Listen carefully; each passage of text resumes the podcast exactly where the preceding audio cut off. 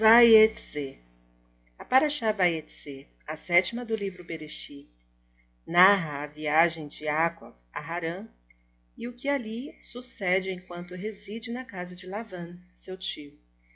Jacob casa-se com duas filhas de Lavan, Rahel e Leá, e também com Zilpá e Bilá. Rahel permanece estéril, enquanto Leá dá à luz vários filhos. Só depois de orar muito, Rahel é atendida com o nascimento de Yosef. Yaakov é enganado por Lavan em diversas ocasiões, porém consegue obter grande riqueza. A escada da vida. Sonhou, e eis que uma escada. Nesta paraxá é narrado conhecido sonho de Yaakov, no qual ele vê uma escada apoiada na terra cujo topo chega ao céu.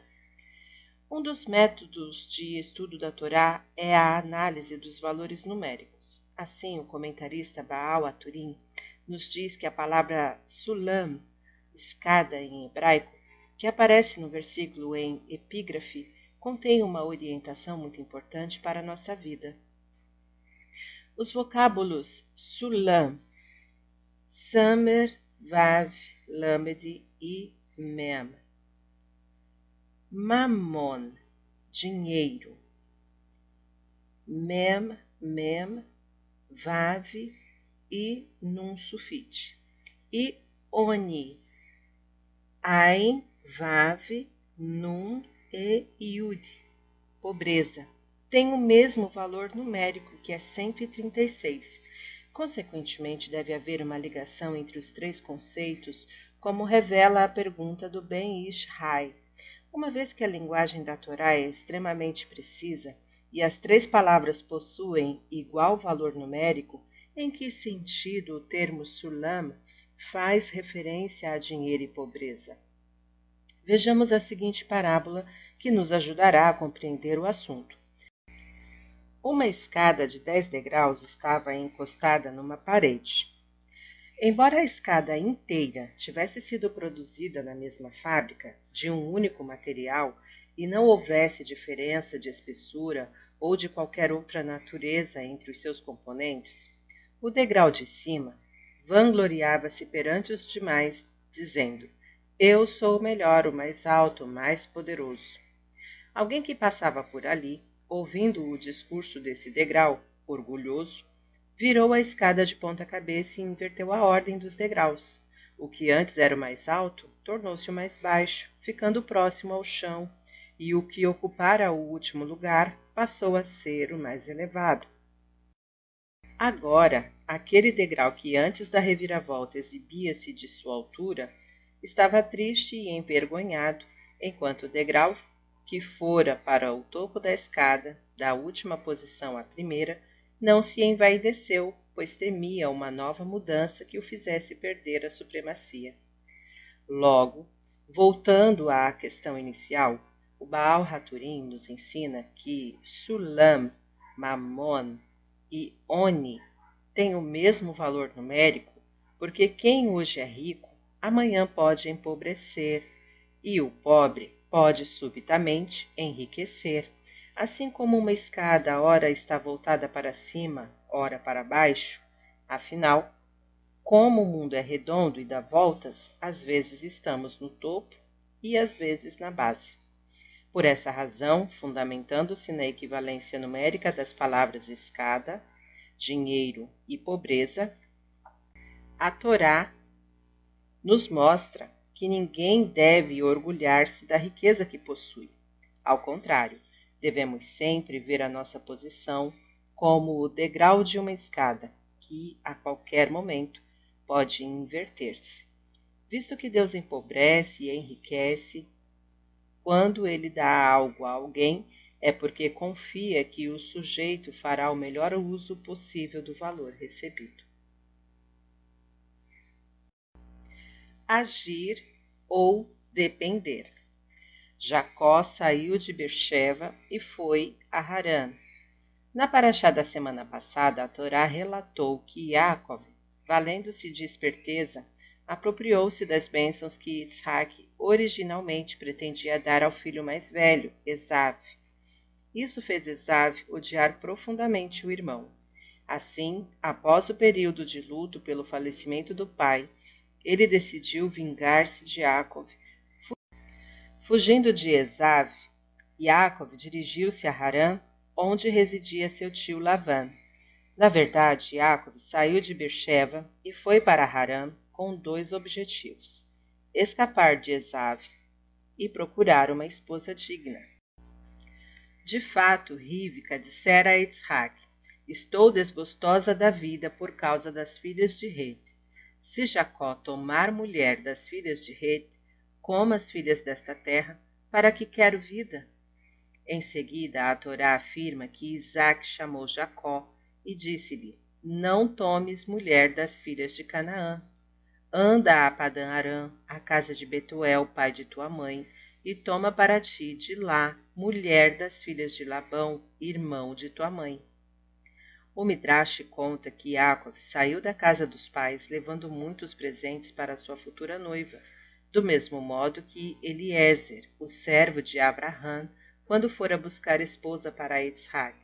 Porém, no meio do caminho, um dos filhos de Esav, Elifaz, tomou-lhe todos os presentes. Muito triste com o ocorrido, Yaakov manifesta sua preocupação indagando: De onde virá minha salvação? Então, com a fé fortalecida, ele mesmo responde: Minha salvação virá de Deus, o Criador do céu e da terra. No entanto, o comportamento de Jacob nesse momento não parece ser o de alguém que confia plenamente em Deus.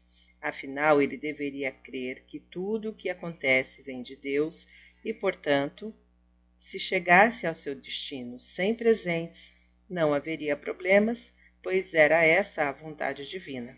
Como poderemos compreender a sua atitude? Deus dirige seu mundo de duas maneiras: por meio de milagres infringindo as leis da natureza ou de acordo com as leis naturais que ele estabeleceu. Deus evita transgredir as leis da natureza que ele mesmo instituiu, quando é possível solucionar o caso em conformidade com elas. É só quando se esgotam os meios naturais que ele recorre aos milagres para resolver o impasse. A seguinte parábola ilustra bem essa ideia. Certo dia, um homem rico que sempre mantivera o filho decidiu que o jovem deveria começar a ganhar o próprio sustento e não depender mais do pai. Para isso, deu-lhe determinada quantia com a qual deveria iniciar um negócio. O rapaz abriu uma loja, porém, não sendo muito talentoso, fracassou no empreendimento. Quando a situação se agravou, foi pedir socorro ao pai. Desejoso de que o filho conquistasse a independência, o pai respondeu que não lhe daria mais dinheiro. Já lhe dei o bastante, agora vá trabalhar.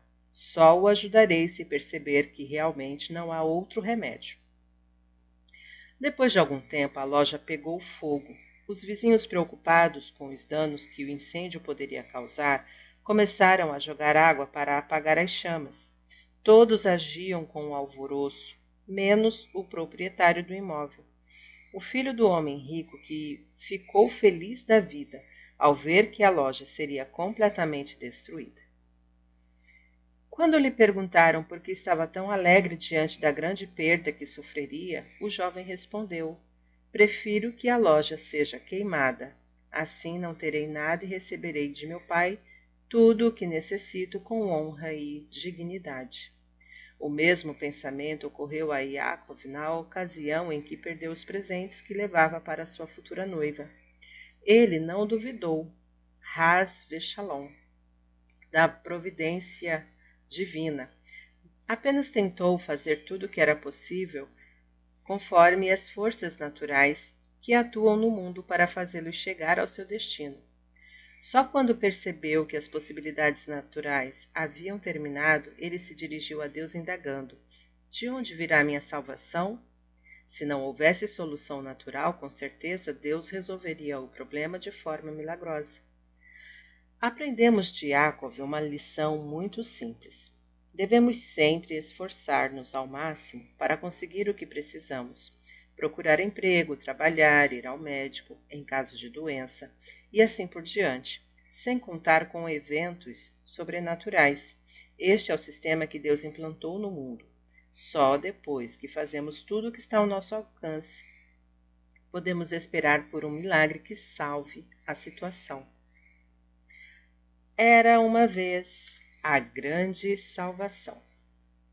O Rebbe Mendel de Vishnitz contou que certa vez um Hassid procurou o Rabi Levi Yitzhak de Berditchev e descreveu-lhe sua situação preocupante. Ele havia sido um homem rico e bem-sucedido, porém, de repente tudo mudou. Ele perdera sua riqueza, tinha dívidas vultosas, sua desgraça, contudo, ainda não era do conhecimento de todos. O Rebbe lhe disse: Em minha opinião, você deve comprar um bilhete de loteria e se Deus quiser, ele o ajudará. O Hassid respondeu: Reb, não tenho dúvida de que sua promessa se realizará, mas quem sabe quando? É bastante comum demorar anos para um bilhete ser sorteado, e neste interim meus credores poderão me cobrar. Ainda por cima, tenho uma filha para casar. O Reb prometeu-lhe que Deus lhe forneceria o dinheiro rapidamente, mesmo antes que seu bilhete fosse premiado. Depois de ouvir tal previsão, Hassid evidentemente foi comprar um bilhete de loteria. Na volta para casa, entrou numa hospedaria para passar a noite. Um ministro importante que estava em viagem também se hospedou ali.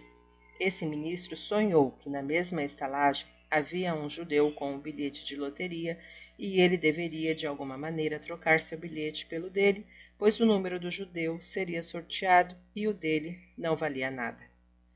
O ministro acordou e, notando que fora apenas um sonho, tornou a dormir. Porém, o sonho se repetiu, de modo que o ministro começou a pensar que talvez fosse verdadeiro. Ele mandou seu funcionário verificar se havia de fato um judeu ali e, em caso afirmativo, trazê-lo aos seus aposentos. Quando o judeu entrou, o ministro lhe perguntou se tinha um bilhete e ele respondeu que sim. Então o ministro propôs: Também tenho um bilhete. Vamos fazer uma troca e ainda lhe darei algumas moedas de ouro. O Hassid se recusou, dizendo: Mesmo que você me ofereça o dobro, não trocarei os bilhetes. O ministro aumentou o valor da oferta para mil moedas de ouro, mas o judeu continuou se negando a trocar os bilhetes. Vendo que não seria possível obter o bilhete de maneira pacífica, o ministro, que já se enfurecia, levantou-se e ordenou a seu assistente que o tomasse à força do judeu. O funcionário obedeceu, agrediu Hassid, apanhou o bilhete e entregou-o ao ministro. Então o ministro disse ao judeu: Apesar de tudo, não quero roubar-lhe. Portanto, aceite as mil moedas de ouro que ofereci e leve também o meu bilhete conforme combinamos. Contrariado, Hassid pegou o dinheiro e o bilhete, dizendo a si mesmo: Ganzu Letová. Isso também é para o bem. Voltou-se para casa e, com o dinheiro que o ministro lhe dera, casou a filha com fartura e abundância. Alguns dias depois, o bilhete que recebera do ministro foi premiado e ele ganhou uma soma bastante elevada. Logo em seguida, viajou a Berdichev para falar com o Reb Levi Yitzhak. O Reb lhe disse: Vi que seu masal, sorte, fora rebaixado ao máximo. Por isso precisei mandar o encarregado dos sonhos para convencer o ministro a trocar de bilhete com você. Eu sabia que o número dele seria sorteado e o seu não. Além disso, como você tinha me dito que precisava urgentemente de dinheiro para casar sua filha, ele lhe deu as mil moedas de ouro. Assim, primeiro houve uma salvação pequena, mas depois você obteve uma grande salvação. O Hassid foi para casa e voltou a ser o homem rico e bem-sucedido de antes. Ao concluir a história do Rebbe Mendel de Vishnitz, observou: Deus disse a Yaakov Avino: Não te abandonarei até que eu cumpra o que te disse. Isso suscita uma pergunta. Se não podemos sobreviver nem sequer um dia sem Deus, qual é o significado desse versículo? Após a realização de suas promessas, acaso poderíamos ficar sem a assistência divina? O Rebbe respondeu com essas palavras: Deus tem a intenção de nos assegurar o seguinte: Antes que venha a salvação maior, eu já estarei contigo, e neste interim haverá uma salvação menor.